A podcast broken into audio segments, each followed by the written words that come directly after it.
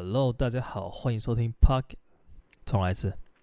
Hello，大家好，欢迎收听我自己的 Podcast 频道 A 哥乱聊，我是 A 哥。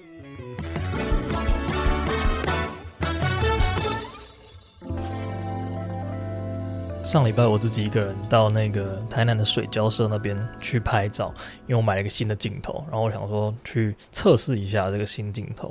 然后我就去路边拍照，这样就自己一个人去那边拍。然后呢，我就在在拍的时候就也就走走看看这样，就没有什么特别的目的啊，没有特别要拍什么东西，反正就是测试一下这样子而已。然后我在拍一个建筑物的时候，突然间我就看到，就是我镜头外好像就有一个人要经过。然后我那个时候就反射性的把相机拿下来，然后等他走过去，因为想说我拍这个比较风景的东西，然后有个人在那边感觉有点怪，而且他真的是离我镜头蛮近的，所以就很 很清楚可以看他他是一个怎么样的人。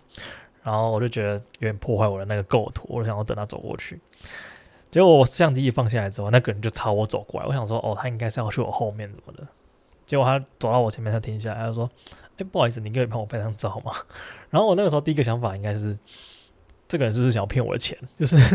我有点有点戒备的那种感觉，因为你在外面遇到一个陌生人，你也不会太放心，因为现在就是有点乱嘛。然后，但是我那个时候其实，呃，有这个想法之后，我的那个回答还是说，哦，好，可以啊。而且这个，哦，好，可以啊，其实是在我意识到我讲出这句话之前，我就已经讲出去了。就是我一讲说，哦，好，可以啊，然后我心里面 OS 说，哎，我怎么会说好这样？好，反正就是我就答应他说帮他拍一张照，然后一开始我以为他是觉得说哦，用我的相机帮他拍还是这样的，他可能看我是有在玩摄影干嘛的，他就想要拍一张照留念，然后就他就说，因为他要拍照给他妈看，我想说拍照给你妈看是是什么意思？他看起来大概是一个。三十出头岁的一个男生吧，其实他的穿搭算是蛮蛮整齐干净的，就穿了一个 T 恤，然后一个牛仔长裤吧，印象中还是短裤，我有点忘记了。好，然后就是看起来也不像什么怪人，就是一个很正常的三十岁左右的男生这样。就你看到他，你不会你不会排斥有反感，就觉得这个人好像有点 心理变态那种，你不会有这种想法。但他就是一个很，很正常的人，只是他的行为突然到我有点我有点吓到这样，然后我就说好好好，我帮你拍。然后他就说他要传给他妈，我想说传给你妈，就我就摆出一个有点疑惑的表情。然后他就说哦没有，因为他刚刚自己一个人在旁边自拍，然后自拍的时候他就想说那个他离这个相机太近了，他想要拍到有点全身半身的那种那种照片，但是他又自己一个人没办法办到，因为他没有什么脚架之类的，所以他就想要找旁边有没有看那么一个人站在那边拍照的，因为可能一旁边其实当天还有好几组。人是去外拍的，就是有 model 那一种，还有那种情侣啊，反正就是都不是自己一个人的。然后我是那个现场唯一一个自己拿着相机在那边拍照的，就是看起来像摄影师的人这样。然后他就走过来找我，我觉得其实还蛮奇妙的，但有点觉得有点怪了。然后他那个当下他就说：“哎，你要不要喝东西？”这样。然后我想说：“哦，喝东西哦，好啊。”哎，等一下，好像不能乱拿陌生人的饮料呢，就是你就会有这种想法。然后他就说他去投饮料机。然后后来我就跟他去饮料机那边，然后他就真的，他就真的投了，就是也没有要下毒什么的，就是感觉是我想太多。然后他说：“哎，你真的不要吗？”我说：“对对对，我不用，我刚才喝而已。”但其实我真的超想要的。然后反正这这不重点。然后我就帮他拍，因为我一开始以为我要用相机帮他拍，结果他就说：“啊，不然你用我手机帮我拍一下好了。”然后我一开始还以为就是要要构图啊什么的，就是他可能想要拍个什么氛围啊什么。他就说：“啊，你你就把我的人拍的小一点，就是整个人都入镜，但是也不要太小。”然后你就拍得清楚一点，这样就他的要求真的是很像。就我那个时候有一个感觉是，他有点像是人家要诈骗他嘛，他可能要别人要他的全身照、半身照什么之类的。但他说他要传给他妈，所以我就就也没有想太多，然后我就帮他拍了。然后他那个拍照真的就是很形式上的按那个拍照键而已，就是没有任何的构图可言，没有任何的就是拍照的氛围什么，反正就是。你就把他的样子拍下来，就这样而已，这样就真的超级随便的。然后回去之后，我就还是持续的在关注后面，然后我还一直回头看他，好像想想这个人有没有就是要追过来，就是跟我索取什么什么费用啊，你知道？因为国外不是会有那种跑过来跟你合照完之后，然后给你收钱的那种，就我就很怕，我就到这个时候我还是很怕说他会不会转头过来，然后说他是诈骗，然后要跟我拿钱什么之类，反正就是有一个有一个小阴影在那边。对，但是后来其实什么事情都没发生，然后我就快步离开。其实我原本打算在那边拍久一点的，就是我不是说我带相机去拍照嘛，然后我原本打算在那边再多待一下。但是发生这件事情之后，我一把手机还给他，我那时候还有点有点戒心，就是我手上有没有拿着相机，然后我就把相机放在呃旁边的椅子上，然后开始帮他拍照。我是这个时候闪过一个念头，就是我手机帮他拿起来拍照，然后他跑过去把我相机抢走，那我不就完蛋了？然后我一刚开始要帮他拍照的时候，我就再弯下去把我相机捡起来，然后放到包包里面，就还还蛮好笑。然后后来我走掉之后，我也是一直持续的在关注他的动向，就是他有没有。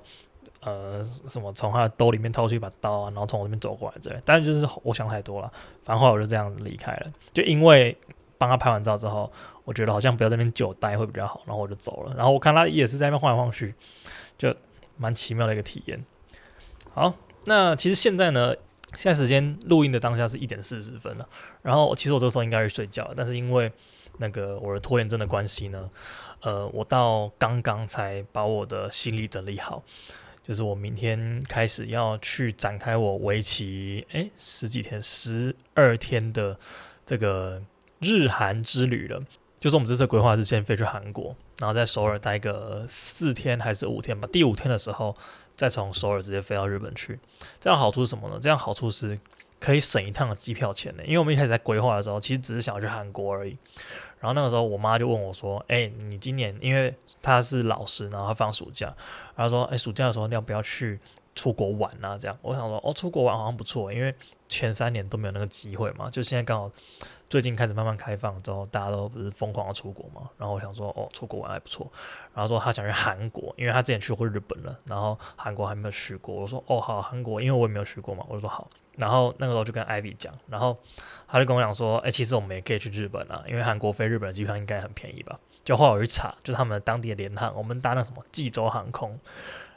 从首尔飞到东京只要三千块。我想说这也太便宜了吧？就是它就是两趟高铁的钱这样。我想说那这样子，因为从日本回来台湾其实比较贵，就是跟台湾去韩国比的话。然后我们后来就一个各种比价之后，就决定说要从台湾飞到首尔，然后再从首尔飞到日本，然后日本直接飞回来，这样就等于我们是一个飞一个三角形的路线，然后我们省了一趟飞日本或飞韩国的价钱，这样子就非常划算。我们整总共这样子三张机票买起来才一万五，一个人一万五。然后呃，因为前一阵子我哥刚好去日本，然后他大概是三月多的时候，三月多四月吧，他的来回机票就是他去。京都来回就一万六千多块，那个时候还在贵，因为那个时候的那个疫情才刚开放而已，就今年初的时候，那个时候大家疯狂去日本，就你 IG 现在动态打开之后，你就可以看到每个人都在日本，每个人都在日本，然后各种网红啊，什么阿迪啊，什么有的没的，他们全部都去日本玩了。那个时候，然后我哥也去了日本，那个时候的机票大概就长这样，然后现在就是我买这样子一个三角飞的呃套票，就我自己组的套票了。才一一万五千块，我觉得超划算的。就如果你有一个比较长的假期，然后你刚好两个地方都蛮想去，其实我觉得性质蛮像的。就因为日韩他们都有那种，例如说你想要买美妆啊，你想要买呃什么衣服啊什么，感觉这两个地方都可以逛很多地方。然后再加上呃台湾人好像就蛮喜欢去这两个地方，然后他们又很近。对，我觉得如果你有这个考量的话，不妨直接参考我的行程，就前面先去韩国，然后后面再去日本。我们原本打算前面先去日本，但是就是因为我们的联航的时间就是先去韩国会比较好，所以我们后来才选择这个样子。然后对我刚刚说我整理行李到刚刚嘛，然后我这次为了要出国，其实也不是为了这次啦，我其实是为了年底就我买了一个很大的包包，很大的后背包。然后那后背包就是我就是拿来装我的相机，然后跟呃脚架，它是一个相机包，然后它超大，它有容量是二十五公升的，然后它可以装一台电竞笔电，因为我的电脑它比较大。就我不是买什么那种超厚薄呃厚薄什么东西，就超薄的那种苹果啊或者是什么文书笔记本之类。我刚刚讲笔记本嘛，笔记型电脑，对，然后它是一个就比较像电竞款的电脑，然后它比较厚一点，然后比较重，但它效能就是我觉得我是觉得它效能很好我才买的，对，然后它就缺点就是它很重，所以我就需要一个很大的背包来装它，然后再加上我那个想说，如果我之后出国，我可能会会想要去拍一些艺术大片，然后。我就要带一个稳定器还是什么，所以我就选那种包包空间。你除了放放一个相机、两个镜头，或者是两台相机，然后你再放一个笔电，你还可以还可以有空间再放一个稳定器的。然后最后就找到这个牌子，其实这牌子是一个中国牌子，它叫做 PGY。就中国牌子很妙的地方就是，他现在都做的很不像中国牌子。就我当初去查这个牌子的时候，我想说这个官网，因为他们官网全部选英文，我想说是哪一个美国品牌还是哪个欧洲品牌嘛？结果我去查这个 PGY，其实就是蒲公英的意思。我想说，哈，那这个东西这个讲法超中国的，因为他们不都会用那个拼音吗？那我想说，哦，原来它是一个中国牌子，但是它的质感做的非常好。我觉得如果大家对有在观望那个摄影包的话，你知道摄影包有一个呃还蛮有名的牌子叫做 Peak Design，这个 PD 呢就是这个 P Design 呢，它就是很好看，但它价格我觉得偏贵。然后这个 PGY 就是一个在模仿 Peak Design 的牌子，然后它有点那种青出于蓝更胜于蓝的感觉，就它的。颜值啊，然后内装啊，然后价格也亲民的超级多，重点是它就是很实用又很好看，我觉得。所以我觉得，如果你有在观望这个相机包，然后你想要找一个旅行款，然后你想要装很多东西，它其实有很多不同容量了。我买的这个是大的，然后它有什么十五公升、十公升，就是各种尺寸的都有。我觉得你可以考虑一下，然后直接去淘宝买，因为它是中国网店，所以说你直接在淘宝买，它的价格应该是最优惠。然后你就稍微集运一下寄回来就好。我记得我当初买这一颗好像才花了五千多块吗？还是？还是接近六千块左右，但是如果你同样的价格，你要在 Peak Design 买的话，呃，同样的款式，你可能要花到一万二、一万三，就是接近两倍的价钱，我就觉得非常划算。然后这次呢，直接一个卡弹呢，这次我去这个日本、韩国，其实我最期待的东西就是吃东西，因为我前两次，应该说前三次出国，在呃。一九年之前，在附近的时候，我其实去了两趟日本，一次东京，然后一次京都，然后还有去了一次泰国。然后这三趟出国旅行呢，我几乎对。吃的都没有任何的印象，因为我们那时候去的取向就不是以吃为主，就那时候想要去踩各种景点啊，然后去哪里拍照啊，然后去玩什么东西，所以就对吃的安排就比较还好。因为第一次去日本，我人生第一次去日本的时候是跟那个 Ivy 去的，然后我们去京都，然后去京都的时候，我们吃了超多便利商店的，然后还有吃什么东西啊，我完全忘记了，就是好像在那一趟没有吃任何东西的感觉一样。然后第二次去日本是跟我的之前同学去。然后去了之后，我们也是玩的很 free，你知道吗？就是我们踩点都踩得很轻松，但是吃东西我有印象的，我们吃了吉野家，然后我们吃了日本的麦当劳，然后我们吃了日本的温蒂汉堡，就是吃这鬼东西，你知道吗？就是没有吃到任何的。我你如果问我说上去日本我吃到哪间拉面好吃，我跟你讲说我不知道，我都在吃吉野家，超级莫名其妙。所以我这次就决定说，因为最近真的看到太多人从日本、韩国回来，然后他们的 IG po 的。食物看起来都超级好吃，我觉得对啊，为什么我之前去的时候没有吃到美食呢？就是你再怎么吃拉面都是一兰拉面，就是觉得很可惜，浪费那那一趟机票钱。所以我这次安排了超级无敌多日本的美食，就是各种他们那边的，例如说小点心啊，然后一些呃正餐啊，什么拉面，我记得是吃饱，呃汉堡派，最近开来台湾很红那间，我这次也要去排队，不知道吃不吃得到，但是我希望可以。然后还有一些，例如说他们的呃关东煮啊、咖喱饭啊、烧肉啊，然后有的没的，就是这次排了超多，感觉一天至少吃个六餐左右，就是三个正餐、三个下午茶这种这种感觉。所以这次我非常期待一些杂七杂八的美食行程。然后韩国。呃，韩国还有那个穿韩服，我其实也蛮期待的，因为上一次穿这种类似的东西是在日本，然后那个时候穿他们的浴衣，夏上次去的时候也是夏天，然后夏天穿浴衣，我就觉得其实那体验很好，就是虽然说就有点梦幻，就感觉像你去中国穿旗袍那种感觉，就是感觉你穿的浴衣才有去到日本的感觉，然后这次去韩国就是为了要穿那个韩服，但是韩服有个缺点就是。我们去听说这次，因为现在接近七月底嘛，八月这个时候是热到一个爆开，所以就不知道会不会很热。然后因为上一次我去日本的时候，我是穿一整天，然后穿一整天走路其实很不方便，之外也很热，所以这次我们就纯粹是走一个租衣服拍照，拍完就还的那种行程，感觉应该会轻松一点。我也不知道，但是韩韩国我自己也蛮期待的，因为韩国有很多你知道韩星啊，然后一些。那种韩剧场景啊什么的，你都有可能在那边看到。然后首尔就是感觉一个很时尚的城市。我那个时候在排行程的时候，觉得说，为什么人家的城市看起来都那么好玩呢、啊？然后人家的东西怎么发展都这么好啊？然后我就骑在自己的城市的街道上，就觉得这个地方怎么好像很无聊啊？我不知道是我住在这边的关系，还是就是高雄真的不有趣。但 但我在排行程的时候，我觉得哇，东京怎么那么有趣？怎么去到哪里都好玩的？然后去到哪里都是非常就是很多吃的美食啊，干嘛？然后感觉哪里都是人很多那种感觉。不知道有有那种日本日本的朋友可以在底下留言一下，是不是你们那边住久了之后？